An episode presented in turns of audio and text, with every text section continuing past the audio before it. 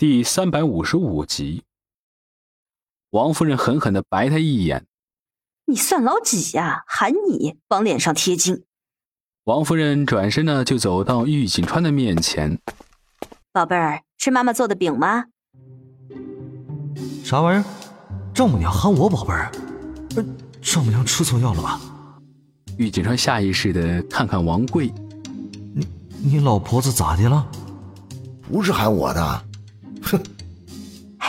哼，宝贝儿，尝尝妈妈给你做的饼，张嘴，妈妈喂你一口啊！玉锦川这都三十好几了，这么多年也没人喊他宝贝儿啊。再说了，老丈母娘这是干嘛呀？这吓得他都都有些不知所措了。王夫人夹着一块饼送到他嘴边，啊，不吃都不行。我我我我我自己来就行。妈妈喂你，宝贝儿，让妈妈好好的疼你啊！想吃什么和妈说。妈，怎么了呀？玉锦川受惊不小，茫然又不知所措。怎么了？能怎么？妈想对你好呀，宝贝儿啊，你千万别和妈妈见外，你就是妈妈第三个儿子。千盛，你乐图都是我儿子，妈妈爱儿子，妈妈爱你。呃啊，宝贝儿，妈妈爱你。王夫人再一次强调，玉锦川一头雾水，哭笑不得，憋着笑，好笑之余还有点感动。哦哦哦！玉锦川干巴巴的哦了一声，觉得这话有些不对。嗯，那什么，谢谢妈。谢我干嘛呀？妈妈爱儿子，这不是天经地义的吗？哎，吃饼吗？特意给你做的。哎，吃，我给你倒水去。王夫人把这块饼。强行塞进玉锦川的嘴里，笑眯眯的把筷子、盘子都给了玉锦川，转身就去倒水。不给我吃啊？宝贝不是我，还不给我饼吃？哼，这叫什么老婆子？想吃自己拿过来，自己拿。王夫人对王贵一使眼色，王贵唉声叹气的和老婆子一块出去，一边走一边抱怨。老了，老了，不重视我了。玉锦川很纳闷，老丈母娘这是咋了？突然之间叫他宝贝儿，这太让人意外了，也是哭笑不得。他有时候喊王乐图宝贝儿，王乐图都意思意思的抗议，说什么太肉麻。原来被喊宝贝儿，那是有点太肉麻了。大概是因为王夫人很喜欢给他买的那条裙子。所以一高兴喊宝贝儿，玉锦川好笑的摇摇头，给老丈人卷鱼线。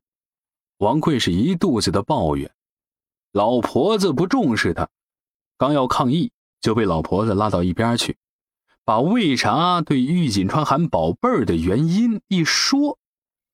哼，不会当爹妈就不该要小孩啊，这不是坑了孩子一辈子吗？王夫人又叮嘱几句，王贵呢刚想抗议，王夫人一瞪眼，王贵马上是俯首贴耳了，很想说不行，但是又怕老婆。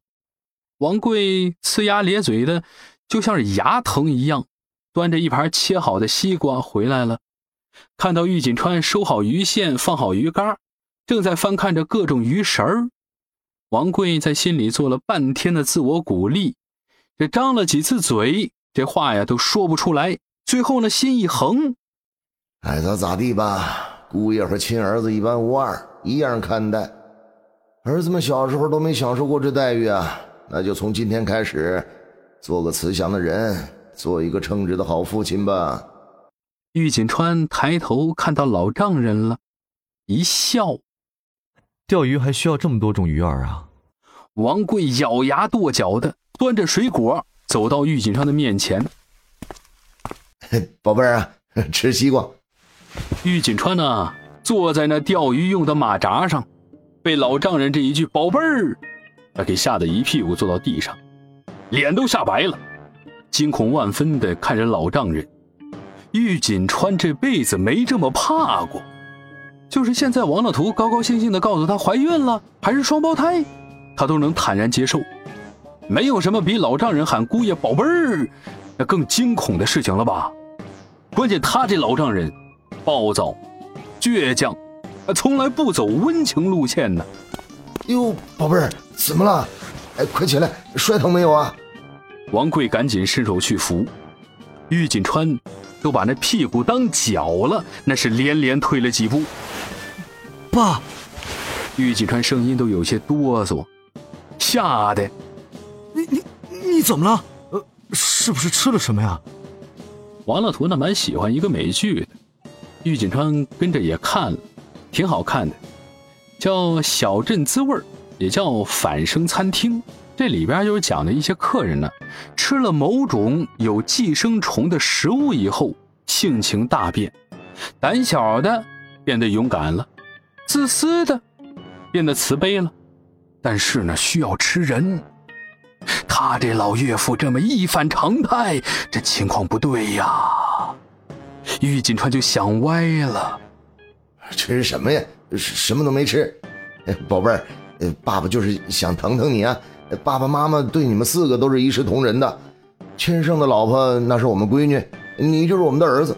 爸爸疼儿子嘛，嘿，宝贝儿啊，明天有事没有啊？爸爸带你玩去。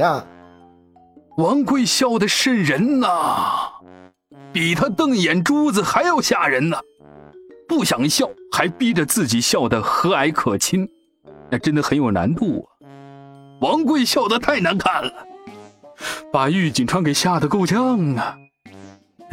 爸，我没做过对不起公司的事情，我对乐图爱不释手，我们俩绝对不离婚。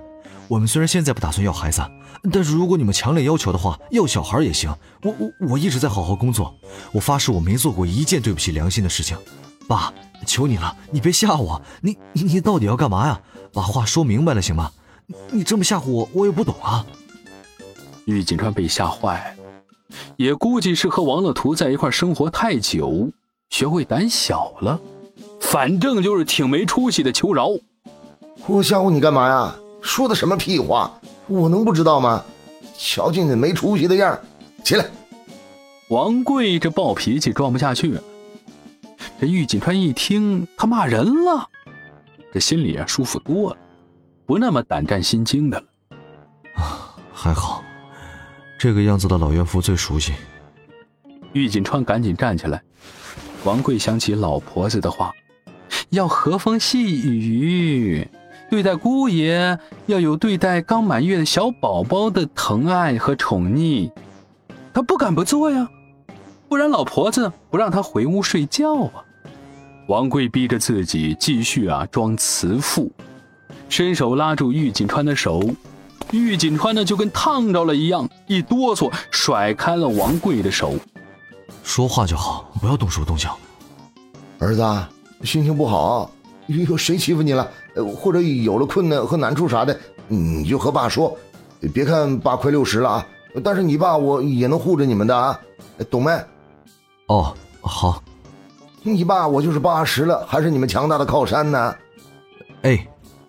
明天爸带你玩去，挑一个好的钓鱼竿，带你钓鱼去。